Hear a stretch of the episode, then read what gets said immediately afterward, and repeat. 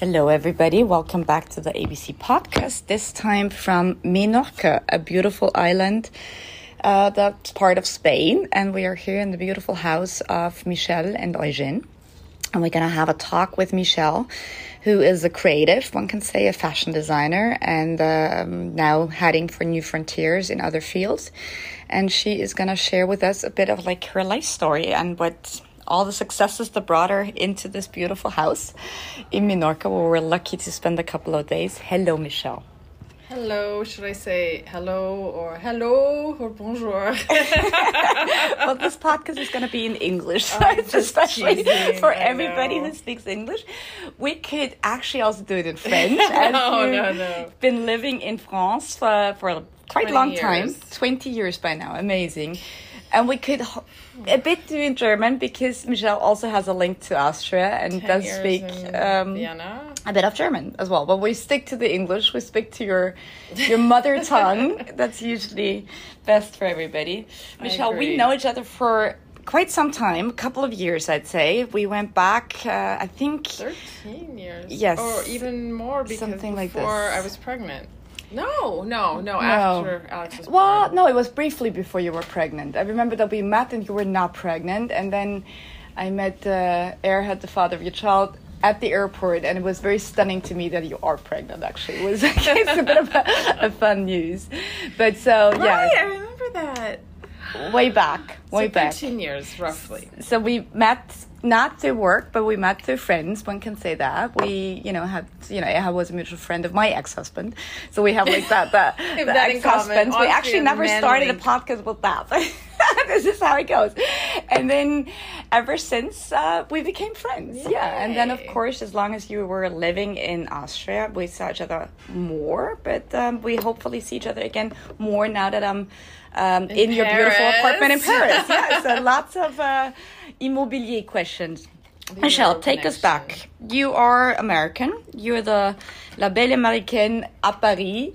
And uh, how how did it all start? How did you start your career? What did you study? Where did you study? What were kind of like important steps in the beginning of your doing?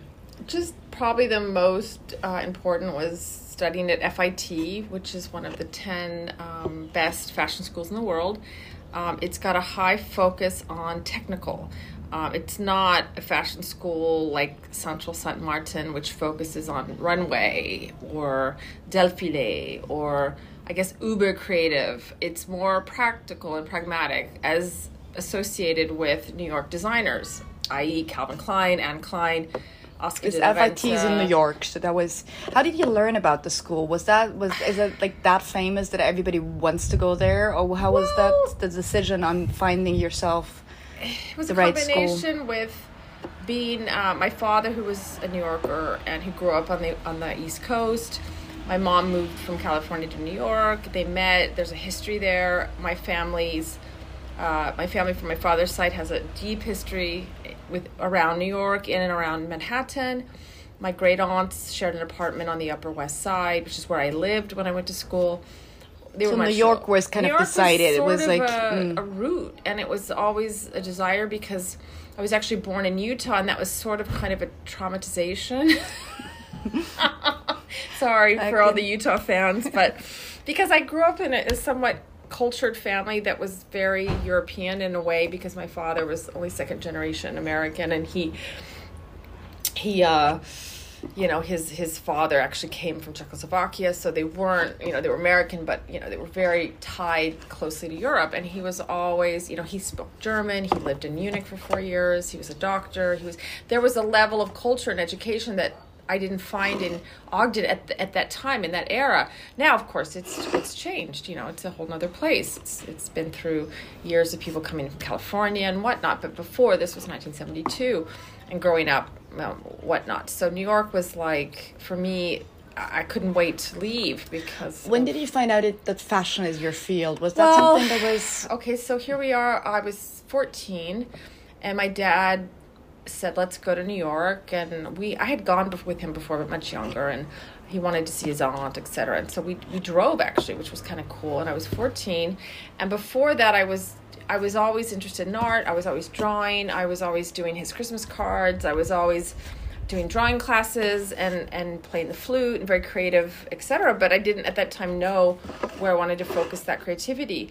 I had a, a great aunt who was um, a costume designer in Hollywood, and she her illustrations were amazing. They were in watercolor and gouache, and they were so beautiful. And she won an Oscar for the movie The Robe with Richard Burton, and she was doing these these gorgeous, you know, uh, illustrations. And I I have a few of those, and it was just all inspiring. So she was sort of an inspiration in terms of like I knew I wanted to be an illustrator or an artist. I didn't know more than that.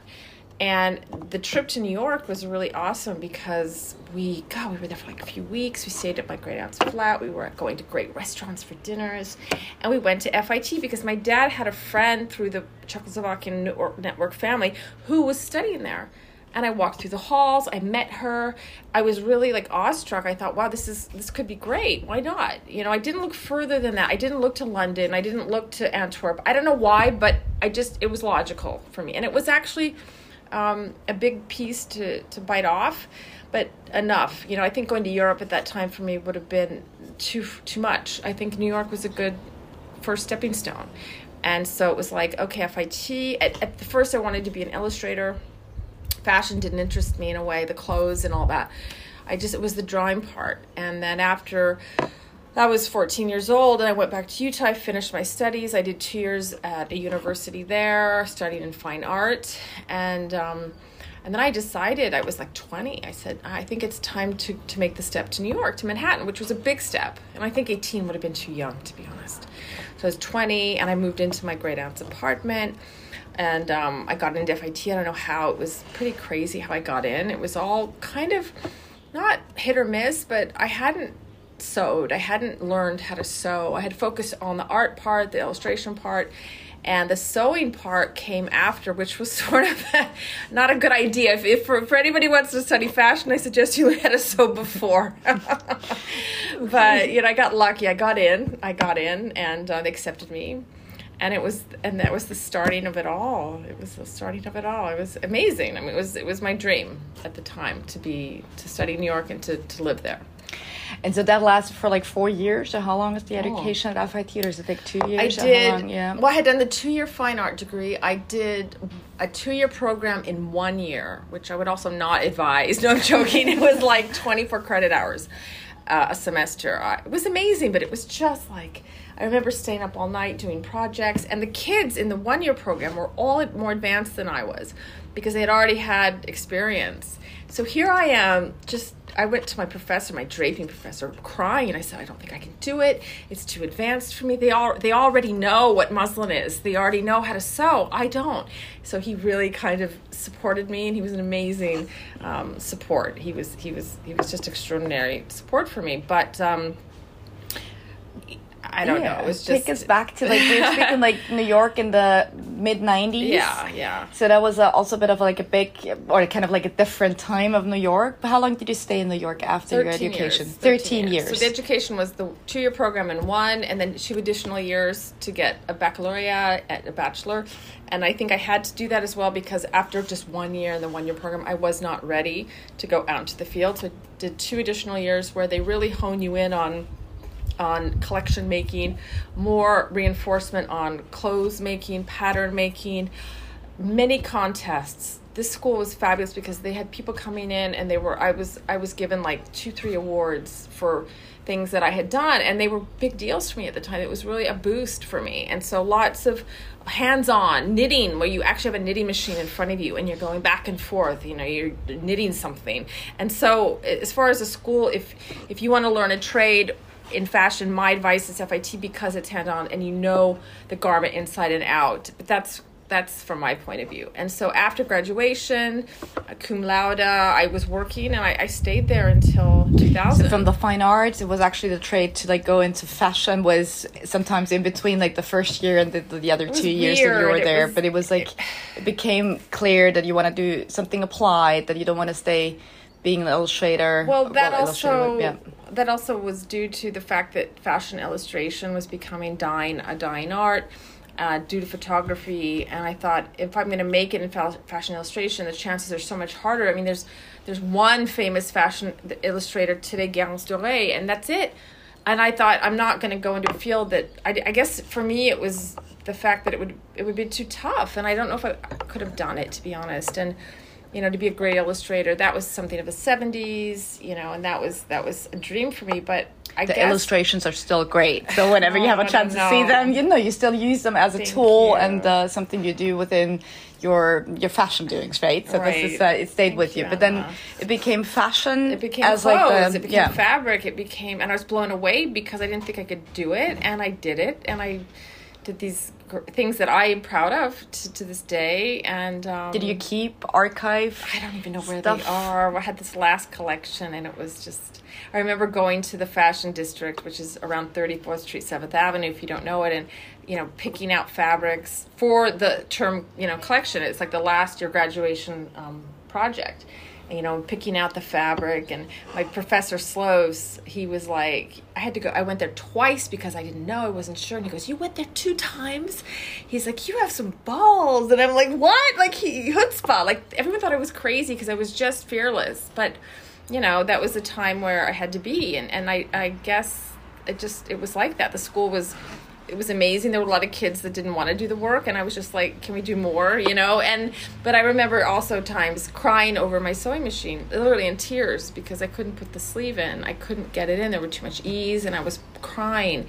And I thought, I can't do it. Ripping the whole thing apart and pulling all nighters, and you know, but loving every every minute of it. But I guess just to just to drop in that my my whole thing is that clothing and fashion has to be it's just it has to be practical in a way and it has to be usable and wearable. And it goes back to this whole philosophy of design which i really believe form and function and i'm i guess i'm not a fan today of a lot of what's going on so that's why i'm It's maybe like a doing very my own thing. female approach or something. Yeah, we'll get to that in a minute. Take us back. So, it was school was done, and then you stayed in New York for another eleven years. So, what? How was that? It was like we speak Oh, the nineties to two thousands. It was you were working in fashion. What did you do?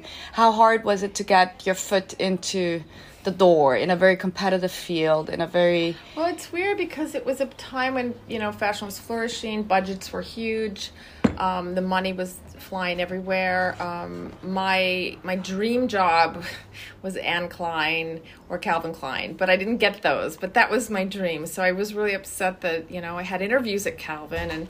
The head of uh, human resources, Ernie Buffalino, loved me, and we still are friends.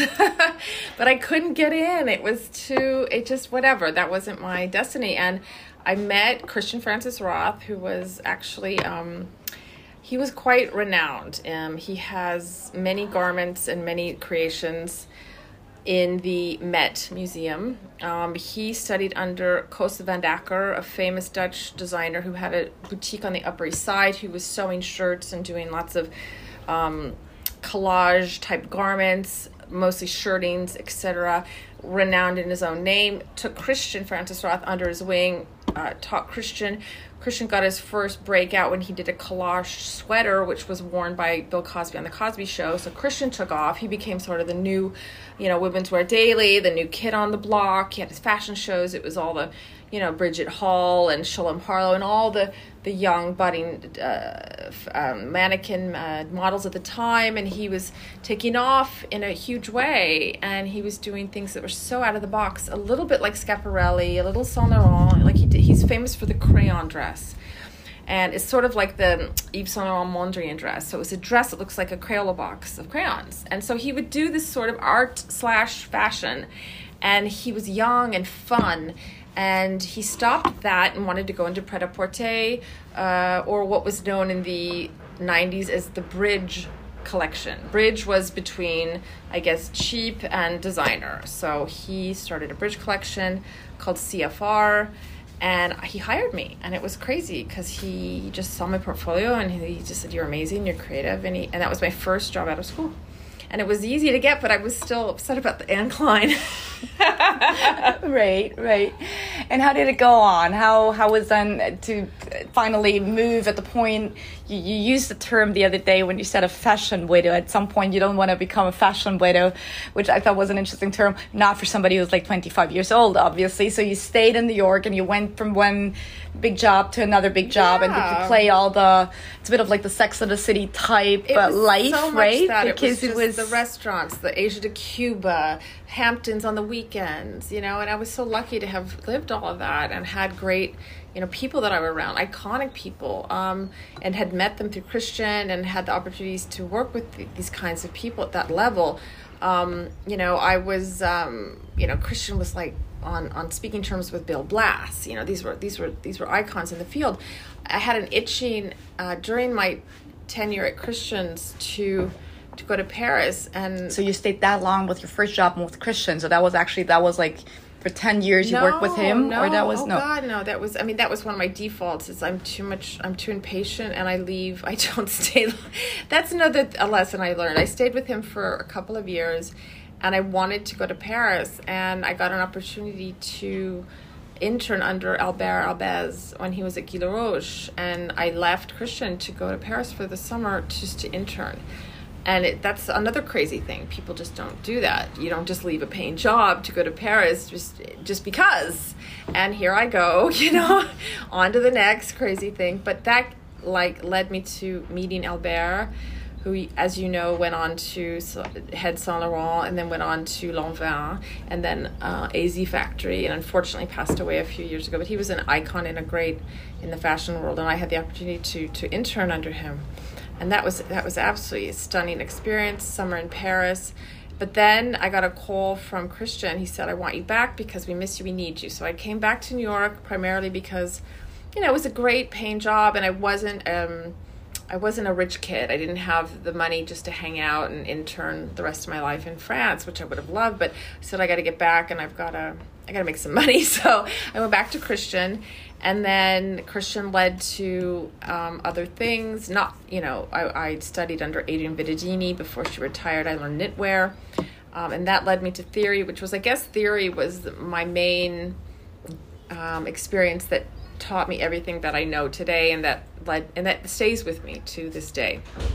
And theory was started by Andrew Rosen, a great in the field, uh, also uh, president at the time of the CFDA and he started a company based on stretch fabrics. And What's the CFDA? You have to ask. I'm like, uh, Federation for the Council Federation for Fashion okay. in America. Mm-hmm. Sorry, mm-hmm. I know. I just assumed. Yeah, yeah, yeah, like, yeah, yeah. For all listeners, I'm asking CFDA. some questions.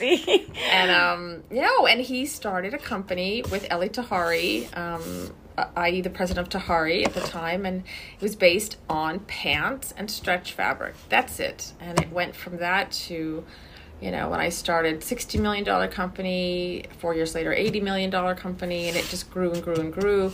And I stayed there for five years and I had an amazing experience. And I would have, I'd probably still be there today, to be honest with you. And it was a fa- fantastic experience. Uh, you know, full pattern room, uh, focusing on fittings, focusing on fabrics, designing fabrics for the product I mean, it was ideal uh, situation in terms of uh, a collection for me. Uh, things were designed that women wanted and they bought. It wasn't just, you know, to fill a, a, window up with stuff. It wasn't just to, you know, make collections. There were products that were, you know, needed and desired and purchased, and we would redo those products with a twist and offer new, different ways. If we had a bestseller trench coat, uh, in like a you know raincoat fabric. We'd redo it in like a waterproof linen. I mean, hell, you know, amazing, right? And in a color, it was just, it was so fabulous. And I, I like I said, I would still be there, and I got, I got the Paris bug again under my skin, and I went to Saint Tropez for a vacation in June. And I was at my friend's uh, boyfriend's boat, and we met the owners of a French company called Apostrophe at the time, and it was much smaller than Theory, but very, um, you know, like a uh, not a luxury company, but I guess contemporary, high level. You know, it was was very um, noble and, and beautiful pieces, beautiful fabrics. And I met them and we started talking and, and uh, we sort of talked about me coming over and working for them. So, so. interesting on a boat tour in Saint Tropez. Wow. Here we are. no, but it's like, it's life, right? It's like it's giving opportunities and it's like, if it then, yeah, right. So that was like the second time coming back to France and now working for a French company. Yeah. Actually working and heading it up and being a creative director and you know, having this beautiful opportunity and having the, the apartment as well because I said, you know, I'm I'm coming there and so the place to live, everything was sort of set up in the beginning and it was a kind of a dream come true and it was a huge experience. And it was also in, a, in an era where there were like i said budgets and people had money and people were open for creativity. They weren't afraid of it. And that was about that lasted a long time our relationship four years I, and since then, I have gone back a few times to work with them. Right. So it's a family company, so it's nice. But then you were, were capped in Europe and capped in France, and you worked for other. I remember Etam was one of the stops. Later did, after. Yes. This was much later. Yes. After apostrophe, uh, I had met uh, my, the father of my my son, and that was crazy. That was in Patmos on vacation and he was you should Austrian. do more vacation whenever you're looking for new opportunities. Know, do right? vacation. When you want yes. to find a yeah, when you find to find a boyfriend or husband, go on vacation. So this happened, and uh, long story sideways, I found myself engaged to an Austrian, and it was like a new.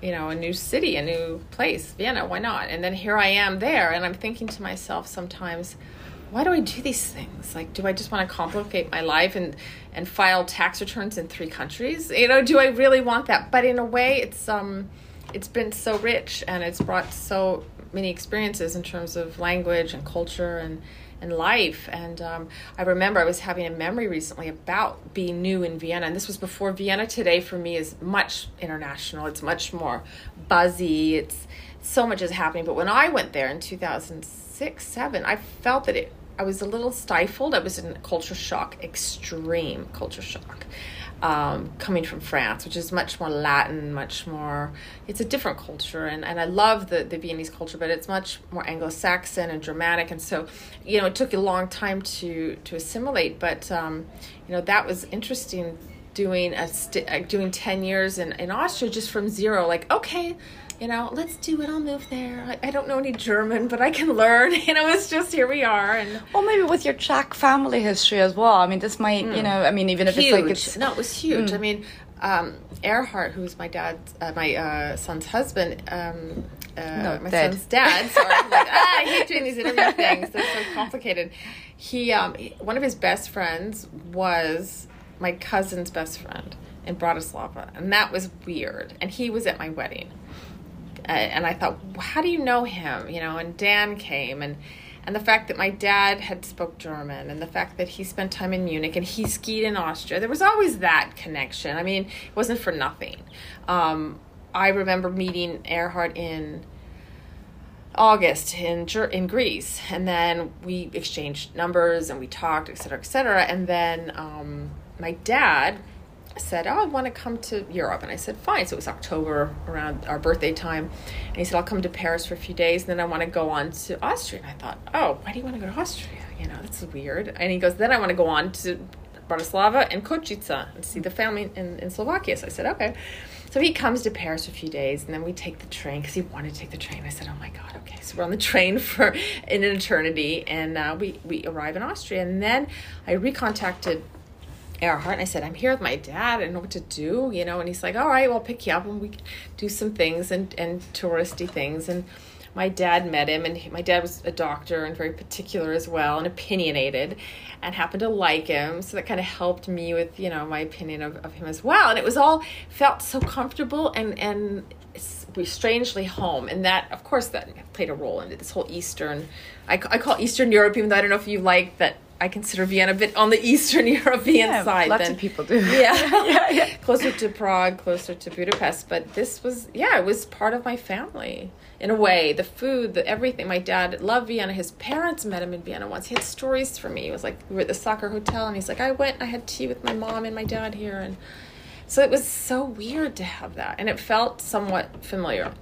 And the French thing was also familiar due to my mother's side of the family because her grandmother and her side was part you know they had a french history as well.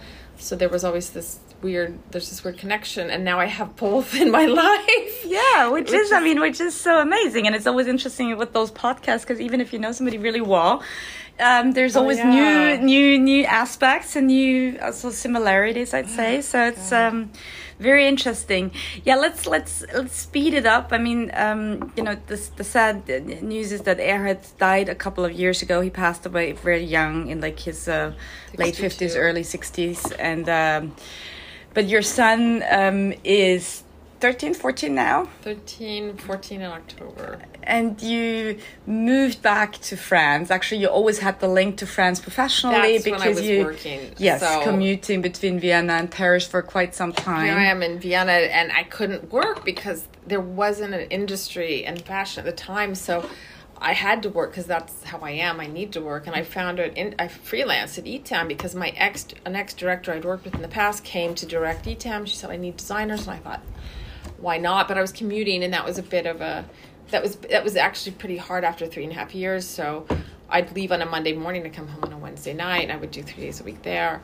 But it led to it. I was there for five years. I mean, I was freelancing, doing. I remember that oh, time oh, you were doing all the accessories, and you did all the production in Asia, and you had to go to, to Thailand every year for the, which I thought was very interesting to follow the cycles of like how things are produced. But it was like really yeah, it was. I mean, it was like very corporate, very kind of like a very different world, but yeah. it's very structured. It's uh, like the other side of the creativity that you. I think I was you, less creative, but in a way, I was had lots of freedom, and so I needed that being freelance and being living in Vienna. I needed the freedom. I couldn't manage a team, and I couldn't manage uh, anything from that. I had to be totally freelance. I had to come in when I'm there. I'm there. When I'm gone, I'm not. Um, and uh, there was lots of great travel and uh, etam was it's interesting because of the freedom. And you know they let me do my inst- what i believed in and actually it you know worked. So what happened is the first season i you know doubled their sales and they all got their bonuses. And then after a year I was doing sort of the where to work section, you know, the city they called it, which is suits, etc. And then they they gave me all the accessories because I had started my own accessory collection. So I, I was doing two segments, three days a week, which is insane, but I was doing it. I had great, you know, assistants, and that helped as well. And then one day, about four years into it, the Sarah left, and I said, "Okay, there's a job opening for the director." And I said, "Well, why don't I go for it?" So I positioned for it, and they gave it to me. It was crazy, and then I actually had to move back to Paris full time with Alex because of the fact that I thought I can't do this from from Vienna anymore. And then I moved back to Paris for about uh, a year and a half, almost two years, and Alex was there, and then I was doing ETAM full time at that at that time. Right. Here we are. So yeah, yeah. So after two years, that was that, and uh, yeah, and then I mean, things changed since. It's not that long ago, actually. It's only a few years, but then now we are 12, 13, 2013. Yeah, that, yeah. That that changed. The a new direction, a new directive uh, director came in. We didn't see eye to eye at all, and I left, and I went actually back to Apostrophe for a year because their designer had left. And so i said okay i'll, I'll come back and help you guys out and get your collection out. And in, in the in the between the, the time they had bought a company called george rech which was this amazing um, george rech is an amazing designer who was hot the 60s 70s 80s and um, very great company. They bought it, and um, so I was I was you know working between the two um, for one year, and then I got um, I guess uh, headhunted. I don't know how you'd say that by a Promod, and this was interesting because it, it's another there we go again mass market kind of company um, I, I, say it again, like everybody spells it differently, and then it's probably known Promode. No, it's like it's it exists everywhere, but it's also a French family-owned company that I mean, went global. Family owned, yeah. and what's different is it's in the north, which is like the area of Lille, which is a very history uh, based around textiles. Many big family companies got started there, and they had textile manufacturing.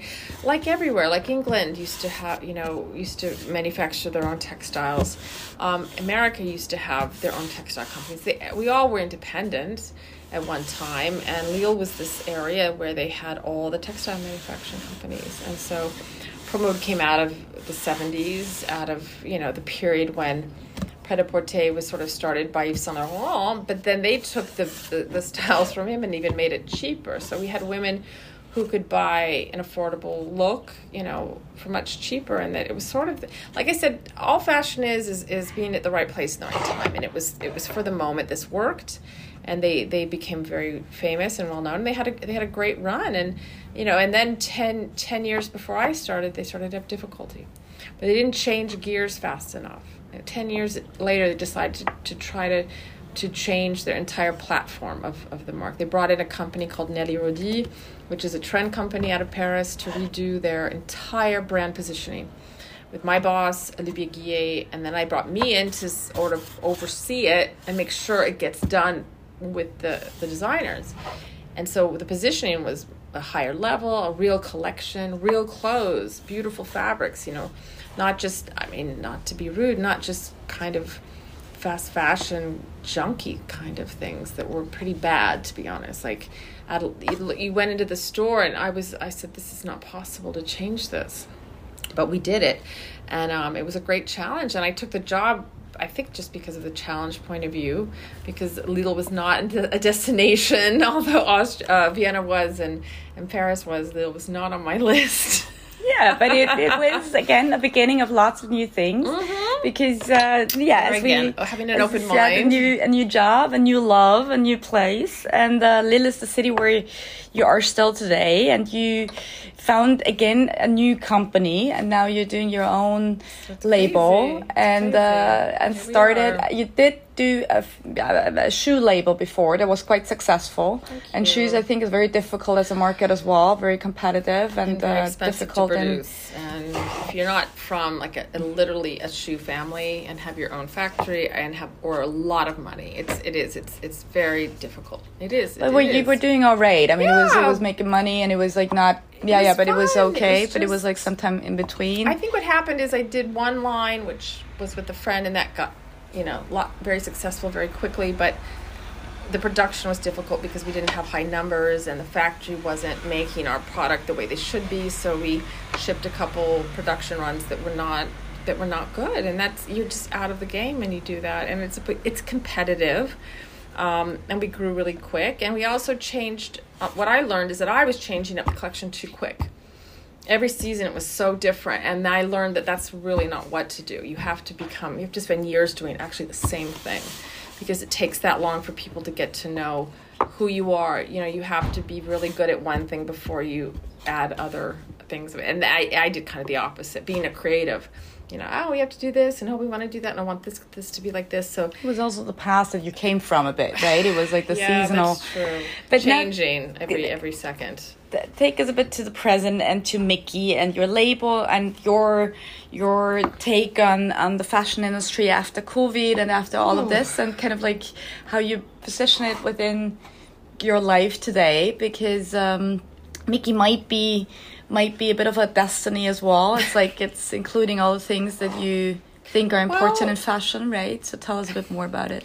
I think that in general, I don't know how a lot of other designers experience COVID. I know a lot of people, you know, close their companies, stop working, etc. Literally, and I know that my clients dried up. I think the budgets dried up, and and there we are. People that made it were employee, were already, you know, having a big contract or already employees, which was I went back into freelancing after Erhard passed away, it was a logical decision. I wanted to be available for Alex, and I, I needed to. I needed to have a really open free schedule. So being freelance at COVID was kind of crazy. Um, but I had a couple years to think a lot and to reflect, and also thank goodness I had a you know a savings, so that that was really fine to get me through it. And I think what happened during that time is it's like, you know, saying to myself, what where where do I go from here? You know, is is my future working for a company obviously it's not pointing in that direction. What what else can i do? And being super creative i developed a product. And i it's funny because um, Jean and i went to amsterdam and we were shopping and we were on a weekend trip and we were looking around at all sorts of these boutiques and i found absolutely nothing to wear. And i mean i'm talking high level and wonderful shops and there was nothing i wanted. And he said you're having a tough time finding any clothes. And we went to this one boutique uh, rika R I K A, and she, she's this great woman. And I bought one shirt from her, And I just, you know, Jean had a click and he's like, that's so you. Why is that so you? This product, this shirt. And we just had a click. So we just sort of resonated on that trip for a while. And then a couple years later, I don't know why I developed prototypes. Just protos are first uh, samples that you just design and you have them produced and I had developed a range of, of shirts and, and tunics and dresses through a friend who I worked with in New York who had a small factory in Vietnam and we threw these things together and I would I wore them like two seasons. I wore them here in Menorca and I wore I tested the fabrics and I lived with it and it was almost like it took me that long to figure out exactly what product I wanted and to perfect the product and I thought, and then COVID hit, and I said, well, why don't I, why don't I really do this as a, as a collection? Why don't I really see if, if, if it can be something? And, and in the beginning, it was a pret-a-porter line. It was going to have, you know, the high-end fabrics from Thomas Mason, men's shirtings. It would be the shirt dresses and the shirts. And um, I really focused on the budget I would need, and it was too big. You know, it was just too high. Pret-a-porter is the the, the the whole model is broken in my opinion. If you're if you're not like i said have a million in the in the bank and if you don't have already the manufacturing you can't you're already you're already in debt before you get out of the the gate.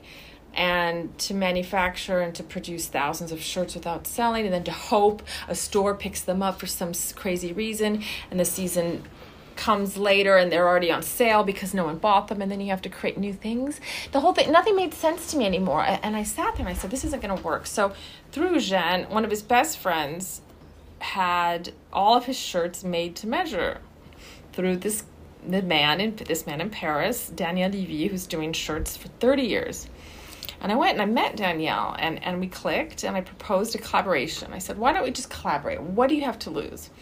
And uh, I showed him the Micky model, and it was basically the shirt for women but inspired by men. And I had, you know, kind of perfected it based on all my experience in the in the business. It was everything was perfected to the T, to the size of the cuff, to how to the non-collarless, you know, stand collar, to the slightly dropped shoulder, and uh, we put a sample into his factory. He had a special factory in in France, and they did the first the first prototype, and it was it was just so beautiful because it was the Micky fit, which is basically it's the allure of a man's shirt for you for a woman. Meaning you're not buying a men's shirt and it's not drowning on you and the only people that look good in that is kate moss. It's not you know and, it, and it's not it's not like this super classic shirt with a collar and that you you know you imagine just going to the you know you know working at a bank. It's when you put it on you you feel that you're wearing a men's shirt but proportionally for you.